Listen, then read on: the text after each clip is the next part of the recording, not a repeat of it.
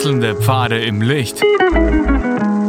Willkommen beim Reinhard Pichler Psychologie Podcast. Diese Folge wurde ursprünglich als Video auf YouTube ausgestrahlt. Herzlich willkommen bei meinem YouTube-Kanal. Mein Name ist Dr. Reinhard Pichler. Was ist Hebephrenie oder hebephrene Schizophrenie? Es gibt ja verschiedene ähm, Formen von Psychosen. Eine Unterform ist eben der große Bereich der Schizophrenie und dann gibt es eben Unterformen der Schizophrenie, zum Beispiel die schizoaffektive Form oder die paranoide Form oder eben auch die hebephrene Form. Ja. Und die hebephrene Form ist komplett desorganisiert und komplett gefühlsunklar, instabil oder verflacht, kann man jetzt, jetzt grob sagen. Ja. Bei, Im Unterschied zu äh, einer schizoaffektiven äh, sind Wahnvorstellungen äh, bei der schizoaffektiven viel häufiger oder bei der, bei der paranoiden ist vor allem der Verfolgungswahn ähm, sehr ausgeprägt. Aber bei der Hebephrenen gibt's kaum Wahnvorstellungen. Aber das ist eigentlich die, die schwerste Form der, ähm, der Schizophrenie, wo man am schnellsten merkt, der Mensch ist total verrückt, ja? ähm, weil er völlig unangemessen in seinen Emotionen ist. Also er, ähm, er fängt plötzlich an zu lachen, wo jeder sich denkt, wieso lacht er jetzt, ja? Ähm, oder er fängt tatsächlich an, aggressiv zu sein oder zu weinen oder irgendwelche negativen Emotionen ähm, äh, völlig ungehemmt auszudrücken, wo sich überhaupt keiner auskennt. Ja? Ähm, oder er ist komplett stuporös, um, um auf einmal wieder zu explodieren. Zudem äh, reißen ihm die Worte ab, ja, er, er bricht mitten in den Sätzen ab, äh, er denkt dann leise weiter, merkt aber nicht, dass er leise weiterdenkt, aber nicht mehr spricht. Man kann mit ihm ganz schwer kommunizieren. Also das das ist wirklich eine, eine ganz schwere Form der, der ähm, psychotischen Störung, also eine schwere psychiatrische Erkrankung, wo der Verlauf leider immer schlechter wird. Ähm, also das Hirn baut sich zunehmend mehr ab ähm, und, und, und es gibt da ganz wenig Heilungschancen. Das ist das Traurige an, an dieser ähm, schweren Form der Schizophrenie. Was kann man jetzt tun? Äh, wie äh, bei allen schizophrenen Patienten geht es darum, sie zu stabilisieren mit drei Dingen. Der erste Punkt, äh, wie man sie stabilisieren kann, ist, dass man ganz langsam, ganz wenig und das ganz konsequent mit, mit ihnen immer wieder tut. Dann lernen sie aber nur aus der Ferne und ganz weit, aha, das wird offenbar von mir erwartet. Ja. Ich kann es zwar nicht nachvollziehen als, als hebephriner ähm, Mensch, mir ist das auch wurscht, aber wenn es die anderen wollen, dann von mir aus mache ich's. Also so ungefähr. Es ist eine, eine ganz komische, ähm, für uns Außenstehende, ganz komische Art, wie ich umgehe mit Erwartungen äh, von der Umwelt an mich.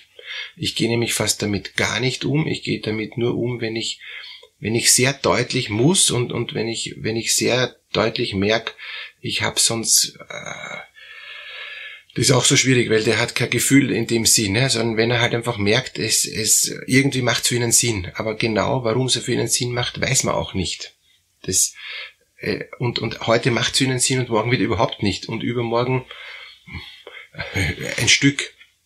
Also, also das sind, äh, das ist der erste Punkt, eben diese ganz klare, konkrete äh, Struktur, die, die der einfach jetzt braucht, um, um einfach zu wissen, damit ich halbwegs angenehm leben kann, soweit ich angenehm leben will heute, ähm, muss ich das so und so machen, ja? muss ich in der Früh mir Zähne putzen, ja? muss ich mich gerade zum Tisch hinsetzen oder irgendwie sowas. Ja? Also Basics, Basics, Basics, das ist die, ähm, der Schritt eins. Der Schritt zwei ist, ähm, es gibt so Phasen in, in, bei, bei den Patienten, wo er ein Stück klarer ist. Ja? Und, und das Wichtige ist, wenn er da ein Stück luzider ist ja, und, und ein Stück ansprechbarer ist oder, oder länger zusammenhängende Sätze halbwegs normal formuliert, ist es total wichtig, ihn nicht zu überfordern. Nicht sich als gesunder Mensch zu denken, boah, na endlich, jetzt, jetzt, jetzt fahren gerade die Hirnbahnen gerade, jetzt tickt er gerade richtig und jetzt kann ich mit ihm endlich reden und kann ich ihn endlich ein paar Sachen fragen, die ich ihm eh schon dauernd fragen wollte. Hilft nichts, weil er es dann sofort wieder überfordert wird das, das, das Hirn und, und es verfährt sich dann quasi in den Hirnbahnen sofort wieder und es reißt sofort wieder ab. Das frustriert natürlich den, den Angehörigen oder den, die Bezugsperson enorm und, und er denkt sich, es geht gar nichts. Deshalb, wenn da so ein luzides Intervall ist, eher ihn sprechen lassen, ähm, was er dann eben spricht, versuchen nachzuvollziehen, worum es mir jetzt gerade geht, selber als Außenstehender sehr gut zu unterscheiden, ist das jetzt dann noch äh, für, für ihn normal nachvollziehbar oder nicht? Das machen sie eh im Alltag, denke ich, automatisch. Und dann das herausnehmen, was, was vernünftig ist. Den Rest lassen. Wenn er sich mir zuwendet und, und, und Dinge fragt, dann möglichst einfach antworten und nicht aus der Emotion heraus sofort ihn, ihn wieder überschütten, weil dann ist meistens sofort wieder aus. Es gibt natürlich Medikamente, ähm, wo versucht wird, das irgendwie zu bremsen oder, oder die Bahnen irgendwie besser äh, zu strukturieren im, im Gehirn. Das äh, funktioniert wechselnd gut, ja, ähm, und, und das ist eben auch die Aufgabe der Psychiater, da zu schauen, dass das gut funktioniert, halbwegs gut funktioniert, aber es ist schwierig einzustellen. Also hebephilie Patienten sind sind schwierig ähm, eben medikamentös einzustellen, von meiner therapeutischen Erfahrung her und, und vor allem das ist so volatil, ähm, also wenn man äh, sie nicht zu stark sediert äh, und, und sie sind wieder ein Stück wacher, kann sofort wieder ein, ein, ein, ein komplett unangepasster emotionaler Ausbruch erfolgen, wo man einfach eine große innere Geduld und Gelassenheit braucht, um das, um das auszuhalten. Dritter Punkt, was ich tun kann bei hebephrenen ähm, Patienten ist, innerlich ihnen versuchen zu folgen, ohne sie verstehen zu müssen. Also es ist eine eigene Welt, ähm, in die ich eintauchen kann. Ich, ich habe ähm, äh, längere Zeit mit einem hebephrenen Patienten auf, auf äh, eben einer Akutpsychiatrie gearbeitet und es war dann im Laufe der Zeit schon klar, was er will. Und, und das Spannende ist, da ist, das, das sind ganz, ganz wenig Bedürfnisse.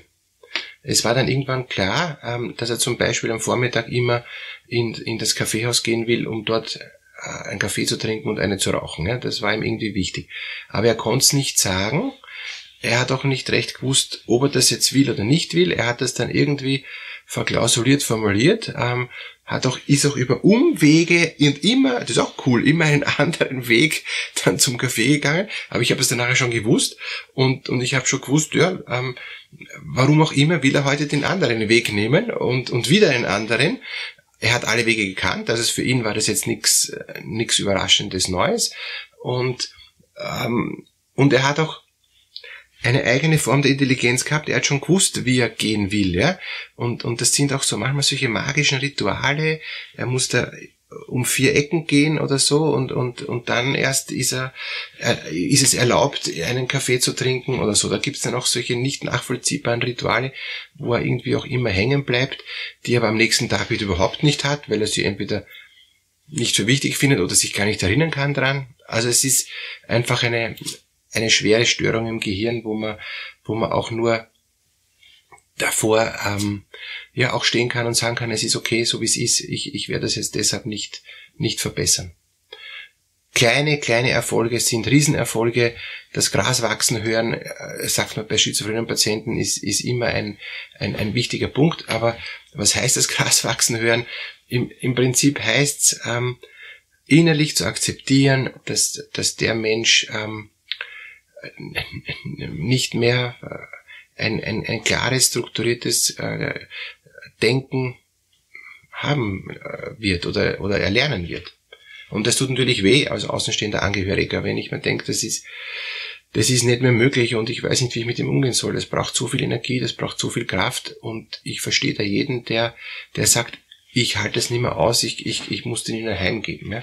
Und in einem Heim wird er meistens dann nicht mehr gefördert und, und versumpert, sagt man in Österreich. Also er, er, er wird einfach nicht mehr, nicht mehr ähm, weil er nicht mehr gefördert wird, wird er deshalb kognitiv auch immer schlechter und emotional immer schlechter und sozial immer mehr vereinsamter und so. Das, das ist schon eine große Not für diese Menschen, weil sie, ähm, weil man mit ihnen eben gar nicht reden kann.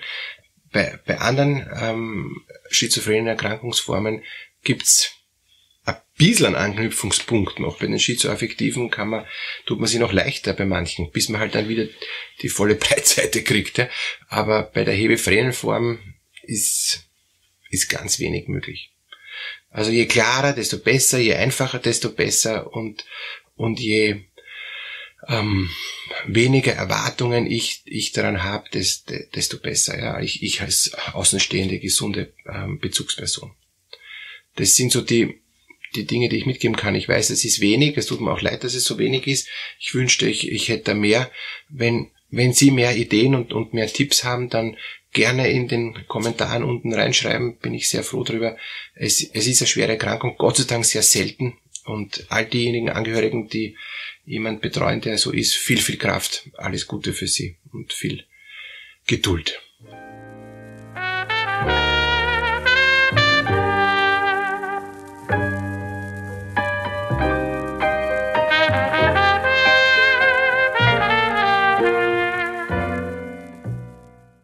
Wenn Ihnen diese Podcast-Episode gefallen hat, geben Sie bitte eine positive Bewertung ab. Wenn Sie Fragen oder Anmerkungen haben, können Sie Herrn Dr. Pichler unter seinem Blog reinhardpichler.at kontaktieren. Vielen Dank fürs Zuhören und bis zur nächsten Folge.